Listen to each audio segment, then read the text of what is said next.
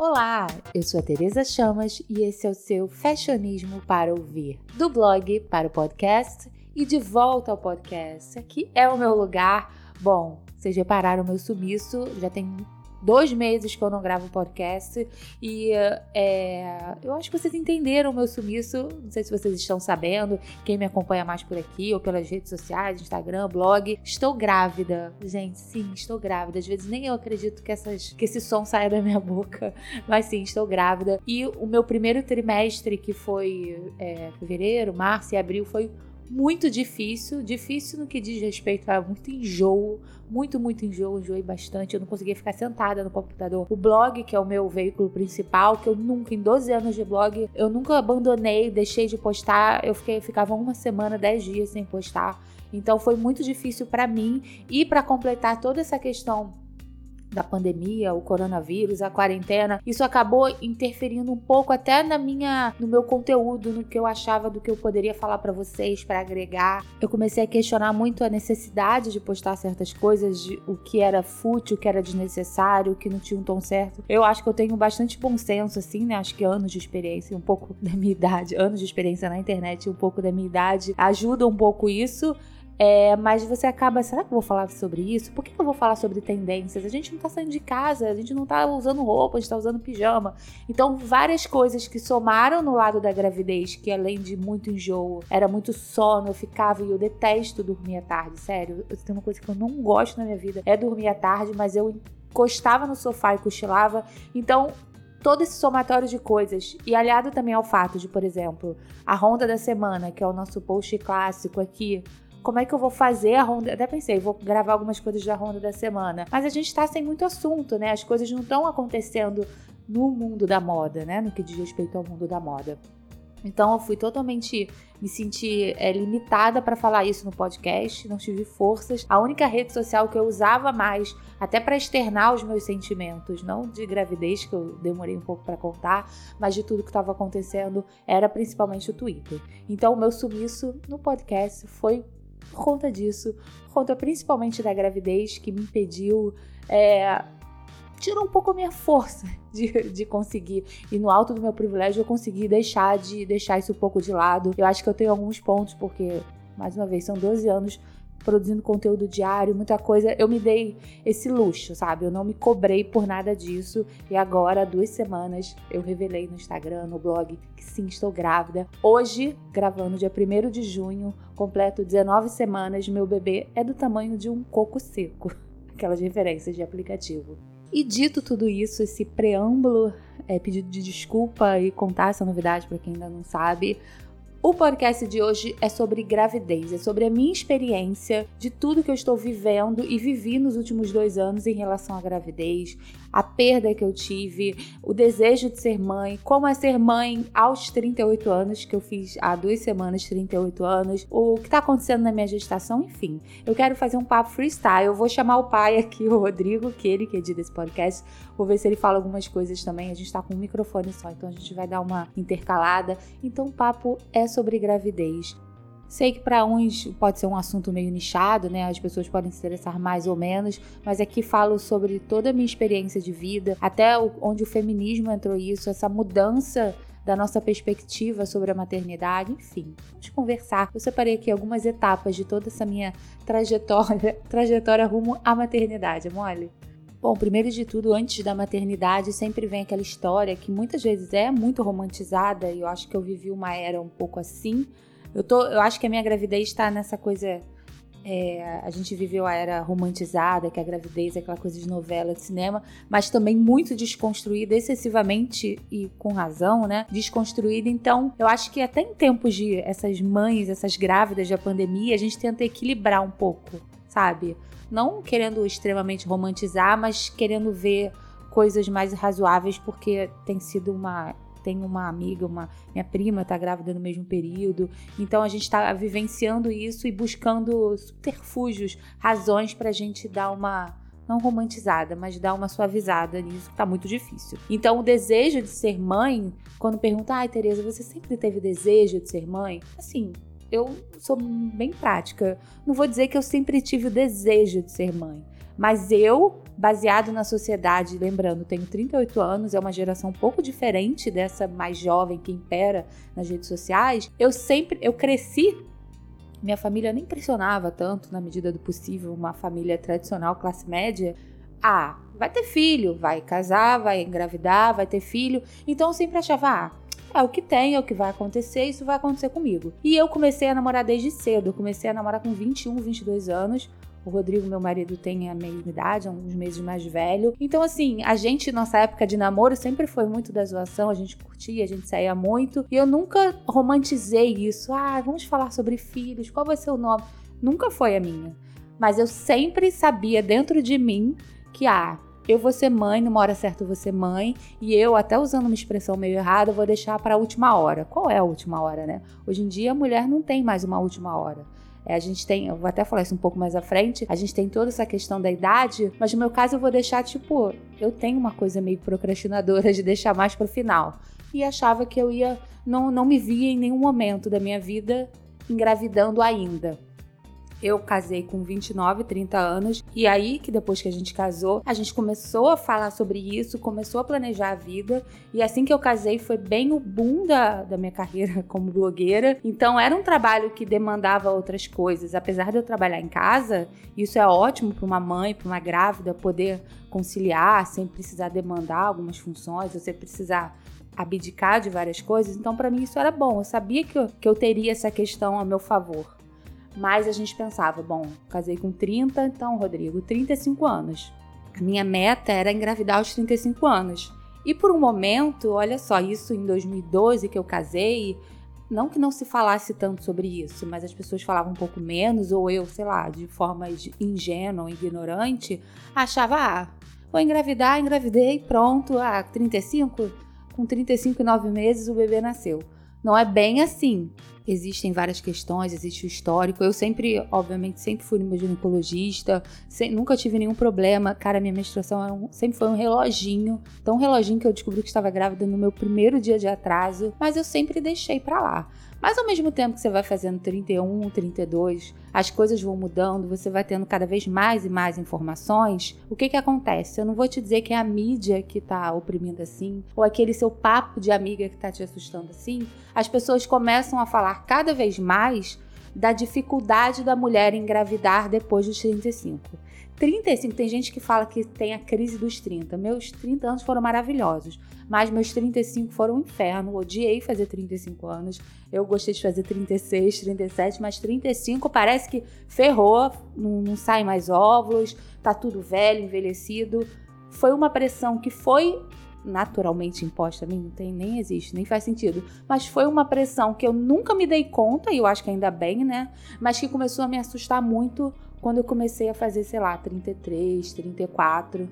E as pessoas começavam a pressionar. Você vai ser mais difícil engravidar. Aí tem questões cromossomiais do bebê, que não sei o que, que não sei o que lá. Nossa, você não congelou os óvulos, você tinha que ter congelado mais cedo. Eu, peraí, então vou pensar, vou orçar para congelar óvulos. Sendo que eu já tava com 33, 34. Por que, que eu vou congelar, gastar uma puta grana se daqui a um ano eu quero engravidar. Eu já quero engravidar na prática. Então você pensa, será que um ano eu, eu seguro? Será que eu espero?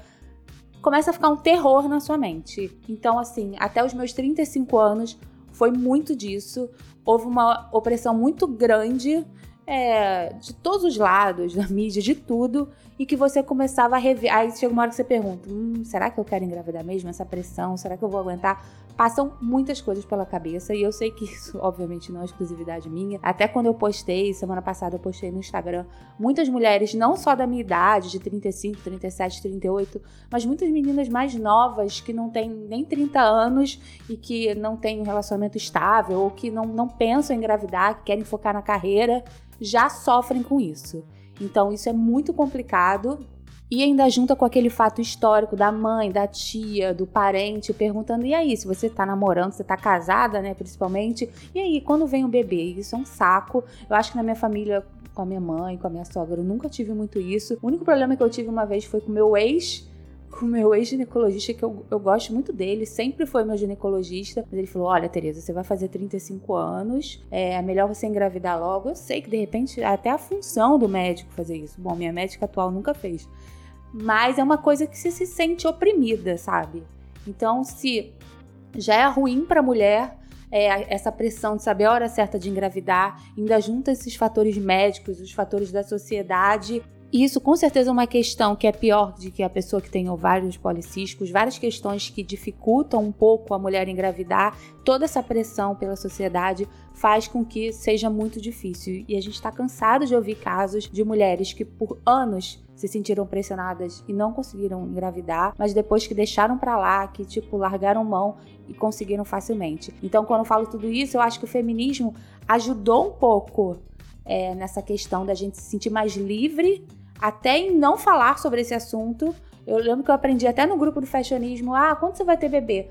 Que isso era um, errado você falar isso, sabe? É errado você questionar, você cobrar. Tem muita gente que fala até de boa, mas a gente tem que ter uma noção do peso que a nossa palavra, da nossa, que a nossa pergunta, que a nossa puxada de assunto pode causar numa mulher. Então eu acho que esses cinco anos, eu digo no meu caso, né, dos meus 30 aos 35, quando eu comecei a virar essa chavinha, foi muito bom que o feminismo protegeu muito a gente disso, mas por outro lado, esse excesso de informação de toda a sociedade, de quem a gente convive, fez deixar muito assustador. E isso muita gente fala, eu nem vou me aprofundar, eu nem tenho é, consciência muito grande disso, que obviamente o próprio capitalismo, essa pressão da mulher de engravidar e todo esse histórico, até mesmo de você congelar os seus óvulos, que sim, eu acho que é uma coisa que tinha que ter sido muito mais falada.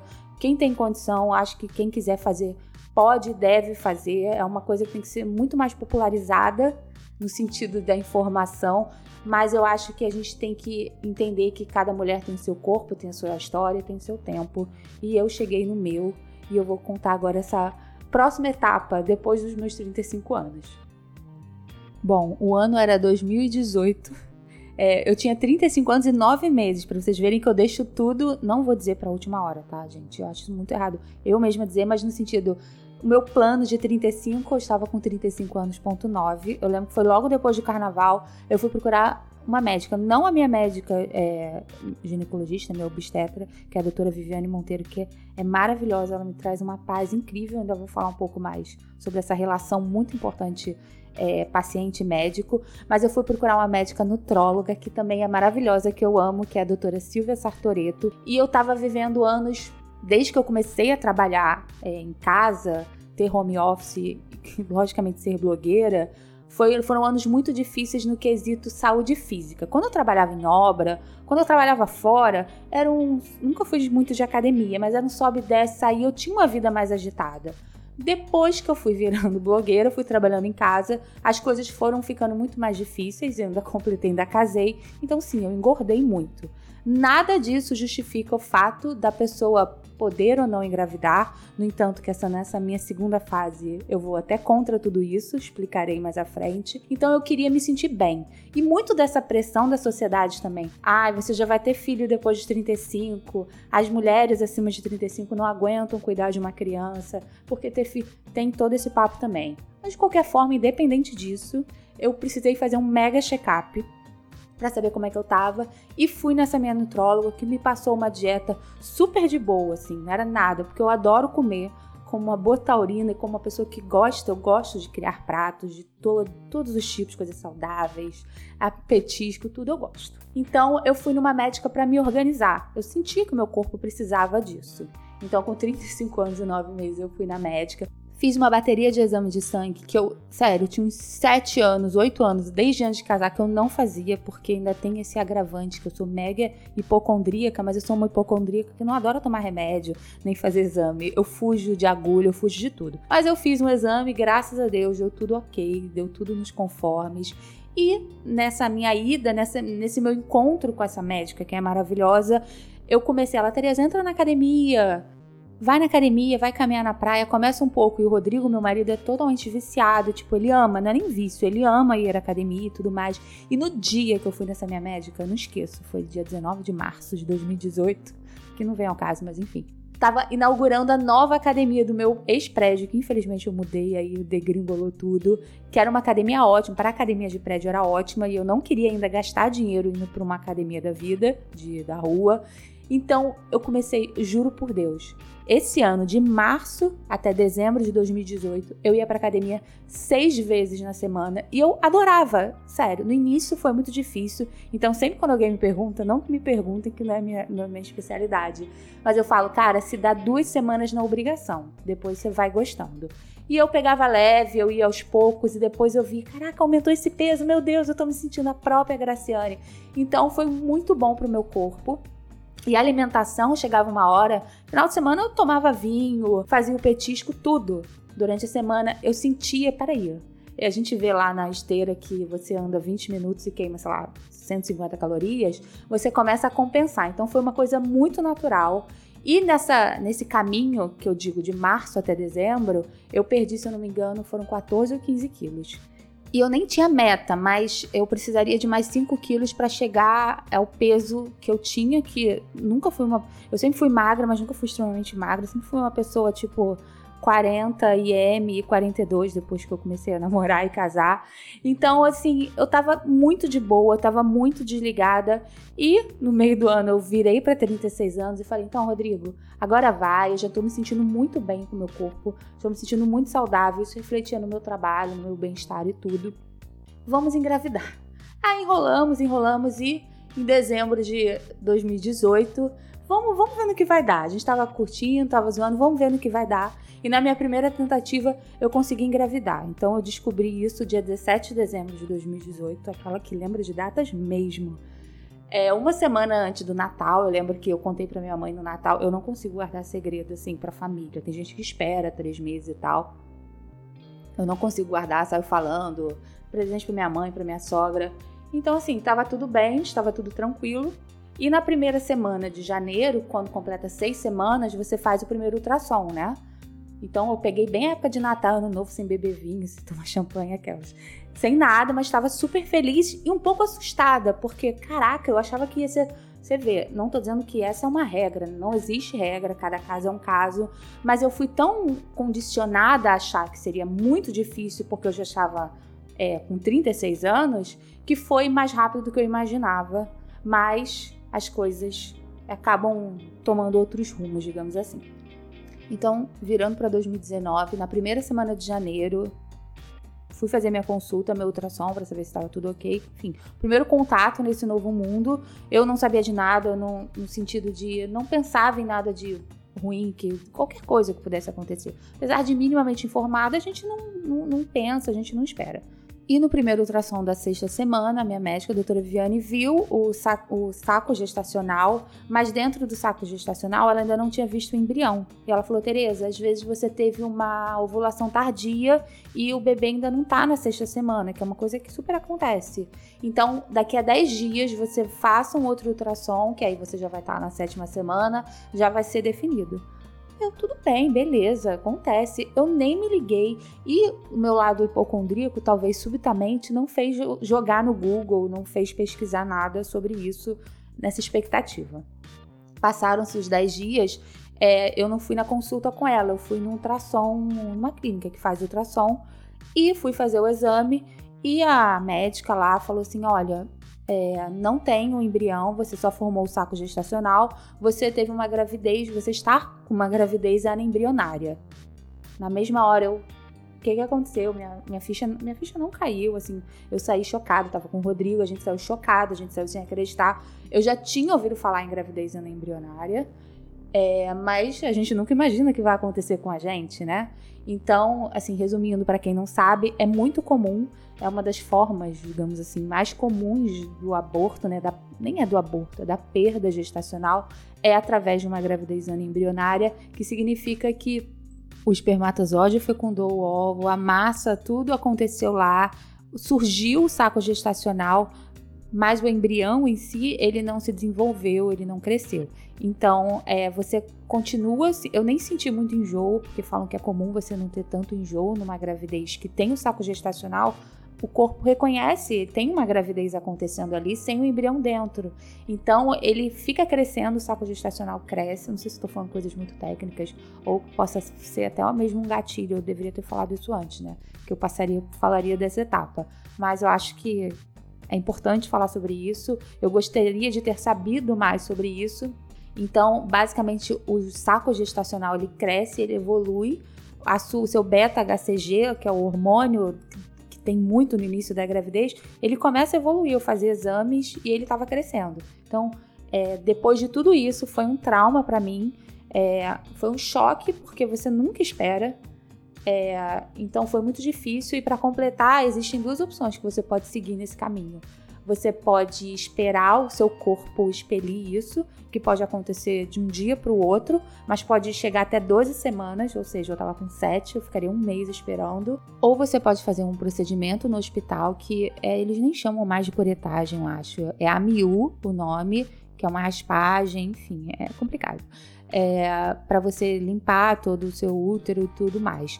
Eu, no início, optei, ah, eu vou esperar porque eu não queria passar por tudo isso. Eu nunca, pra vocês terem noção, eu nunca tomei uma anestesia geral na minha vida e precisei tomar. Eu esperei duas semanas para ver se passava. E nessas duas semanas, meu filho, a vida precisa continuar. Eu lembro que eu fiz duas reuniões assim. É, eu trabalhei, eu tive que seguir, eu tive que sorrir, eu chorava muito. A ficha ainda não caía, porque a dor de quem perde um bebê é, é uma dor meio silenciosa que as pessoas a quem você conta lamenta no início, mas logicamente segue a sua vida. E muita gente, até por receio, não toca no assunto. Então, se eu puder dar uma dica, um conselho, se tem alguma amiga, algum parente seu que já passou por isso recentemente, pergunta: tá tudo bem, sabe? Tenta puxar um assunto em algum momento que essas pessoas se sentem invisíveis, se sentem menores, se sentem culpadas e elas às vezes só querem ter uma pessoa por perto para ouvir, para distrair, para mudar de assunto ou para ela desabafar muito sobre isso, sabe? Para ela contar muito sobre isso.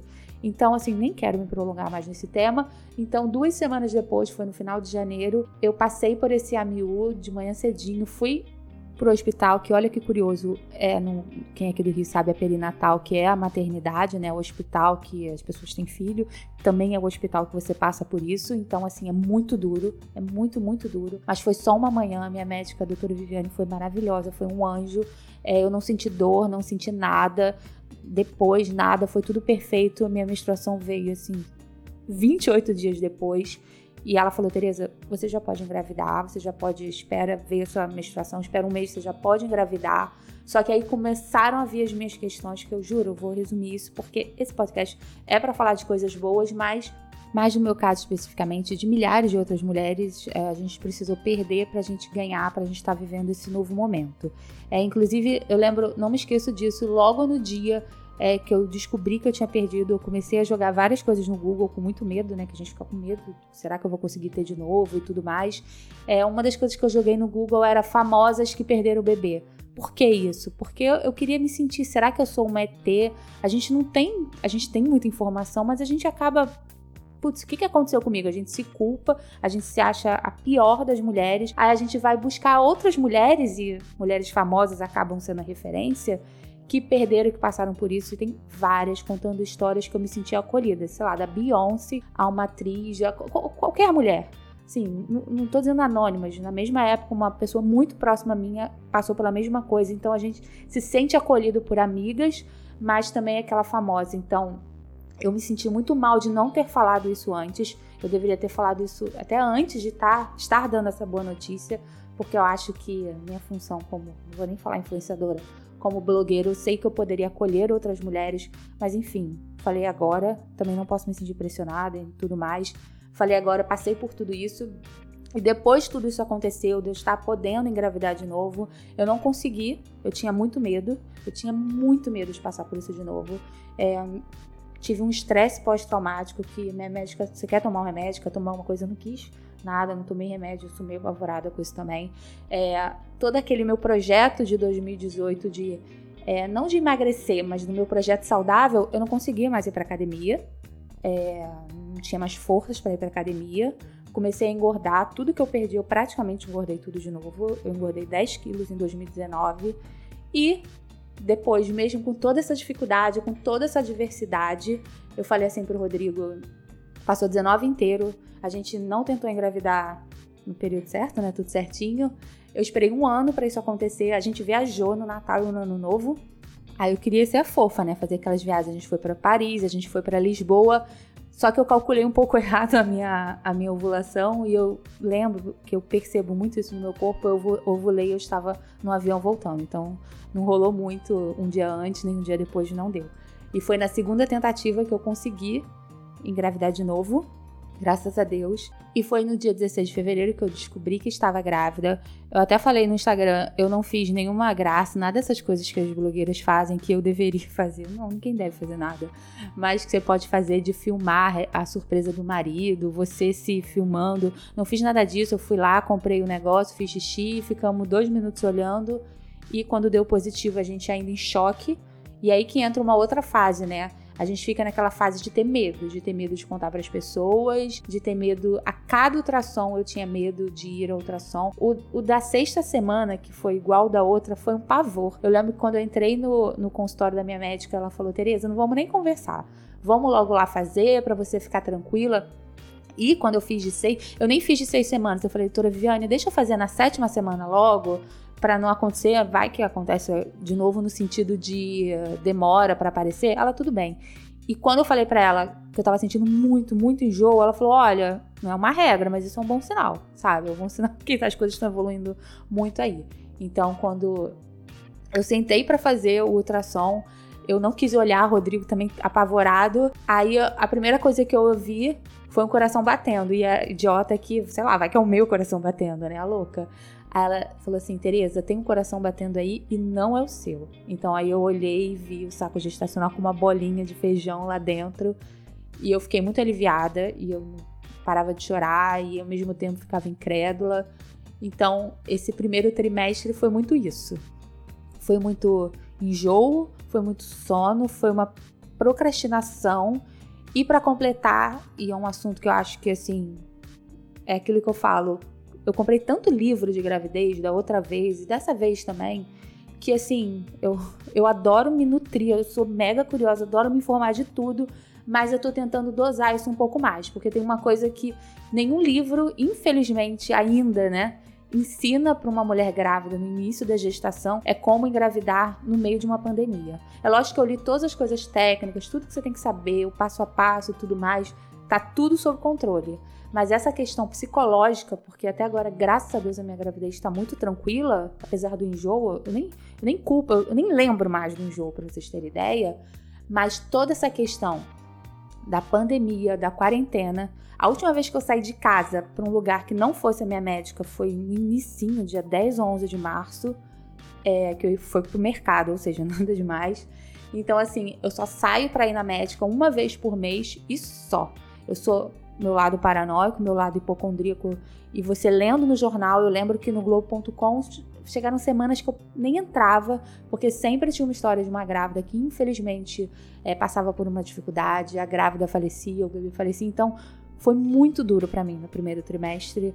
Meu lado psicológico mesmo, que o enjoo acabava sendo assim, nada perto dessa pressão de você manter uma gravidez, de você já ter passado por uma experiência ruim e você conseguir é, triunfar, suceder. Até hoje eu tenho medo. Tipo, semana que vem eu vou fazer o da 20, 21 semanas, o morfológico, que é um dos principais, eu já tô morrendo de medo. Então, assim, é uma pressão muito grande. E aliado isso, quando eu fiz a de sete semanas e depois a gente saiu da médica, o Rodrigo e eu, a gente não podia se abraçar de comemorar de alegria, porque a gente tava com máscara, a gente tava sentindo todo sujo de coronavírus, porque é isso, né? Você vai na rua, parece que você tá assim infectado.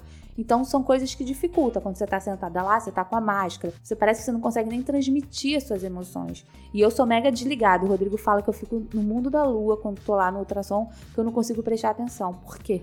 Eu, eu presto atenção, mas assim, eu fico tão aliviada que tá tudo ok que eu relaxo, sabe? Não fico concentrada. Então ele fica filmando tudo para eu ver depois. Então o primeiro trimestre foi, um, por um lado, um trimestre clássico de uma grávida, que eu não sei quantos por cento, a maioria das mulheres tem um enjoo, e o meu enjoo foi até a 14 semana. Falavam que até a 12, o meu foi até a 14. E sim, um belo dia, do nada parou. Mas antes disso, na fase do enjoo, ainda perdi 4 quilos, que eu fiquei desesperada, mas a médica falou que é super comum, porque você simplesmente come, o pouco que você come, você devolve. E quando você não come, você devolve também. Eu lembro que eu só conseguia comer arroz. Eu botava um pouco de molho shoyu, olha só, cheio de sódio. e tomate. Só conseguia comer isso e banana e tudo com limão, água com limão, tudo tacava limão em tudo. Um pouquinho de salada que eu comia era com limão. E depois que passa tudo isso, você começa a valorizar tanta comida, os sabores, quem gosta de comer, quem não gosta, né? Você começa, tipo, cria novos desejos. Não é nem aquele desejo de grávida, mas é a vontade de criar comida. Então, meu primeiro trimestre foi mais ou menos assim, em todos esses aspectos complexos que envolvem do enjoo até a pandemia e junto a isso questões políticas que envolvem o Brasil, questões sociais, que eu fico muito entregue a isso no sentido dessas coisas me consomem Acabou o Big Brother aqui em casa, eu fico. Eu tenho até que mudar isso um pouco. Fico vendo Globo News, fico vendo todas essas informações que eu. Primeiro que eu detesto me sentir alienada. Eu preciso saber tudo que tá acontecendo. Mas também essas coisas, sabe? Eu preciso fazer parte disso, de saber o que tá acontecendo, de discutir, de conversar, de entender. Então, tudo isso aliado a todas essas emoções. Eu nem tô, nem tô assim muito chorona, nem nada, mas assim, a gente chora não pelo fato dos hormônios da gravidez, mas por tudo que tá acontecendo. Então eu vejo tudo isso, todo esse lado que a gente está passando, como uma aprovação. Eu fico pensando, será que se eu não tivesse grávida, eu estaria indo um pouco mais pra rua? Não, que eu sou consciente, mas sei lá, sei lá que uma vez eu poderia ir ao mercado, poderia andar até a praia. Então eu acho que essa gravidez, esse bebê, de, por várias razões maternais fez foi muito importante para mim, mas também muito pelo fato de me fazer valorizar a vida e de entender pelo que eu tô passando e pelo que eu tô passando em dose dupla e dar valor a tudo isso e me sentir mais forte, mais assim, cara, tem uma pessoa dependendo de mim vezes dois agora porque não são em condições normais. Então, assim, eu dizem que isso é um pouco de taurina, né? Que a gente é muito caseiro. Eu sou muito caseira. Então, assim, vou, não vou dizer que eu acostumei a ficar em casa, mas eu já tô assim, sabe? Eu sei que eu vou ficar o ano todo em casa. Eu sei que meu bebê tá para nascer, vai para nascer meados, final de outubro. E a mulher, a grávida é grupo de risco e a puérpera também é grupo de risco pelos próximos dois meses. Então, se eu vou sair, eu só vou sair é, no Natal, no Ano Novo. Mas eu acho que eu vou sair? Provavelmente não. Vou dar uma andadinha, vou fazer alguma coisa. O meu lado, mais uma vez, hipocondríaca e agora duplamente responsável, só vai querer que eu saia na rua quando, sei lá, eu já tiver picada pela vacina. É, dito toda essa fase mais difícil, ai, Tereza, você está grávida falando só coisas é, pesadas. Cara, a gente tá passando um ano mega pesado. A gente tá passando por muitas. Tudo isso que tá acontecendo, que aconteceu a semana nos Estados Unidos, que aconteceu ontem aqui no Brasil, isso interfere. A gente se sente mais responsável, a gente se sente mais assim. Até com mais vontade de viver, mas ainda resolver todas essas questões, cada um à sua maneira. Então, muita gente, mudando um pouco, não mudando de assunto, mas muita gente falou: ah, e o sexo? Vai ter chá de revelação?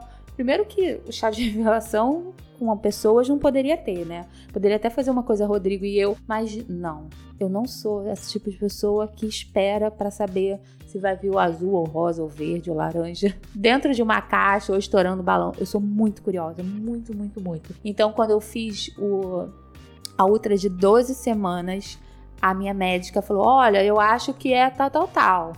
70%". Eu, tá bom.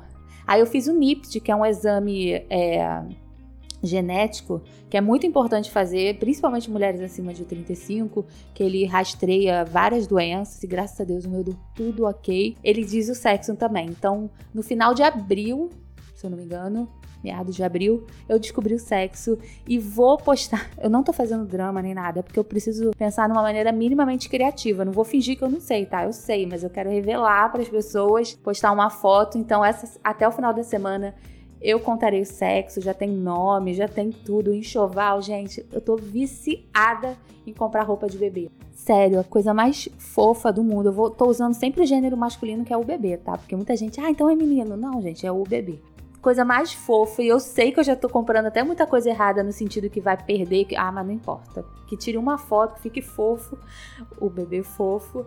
É, é muito legal. Então as pessoas até falam, o que eu também gosto de estudar, pensar sobre isso o futuro do consumo depois da pandemia, da minha parte não vai poder ser muito, porque eu tô montando um enxoval de uma criança. Então, assim, eu tô comprando bastante coisa.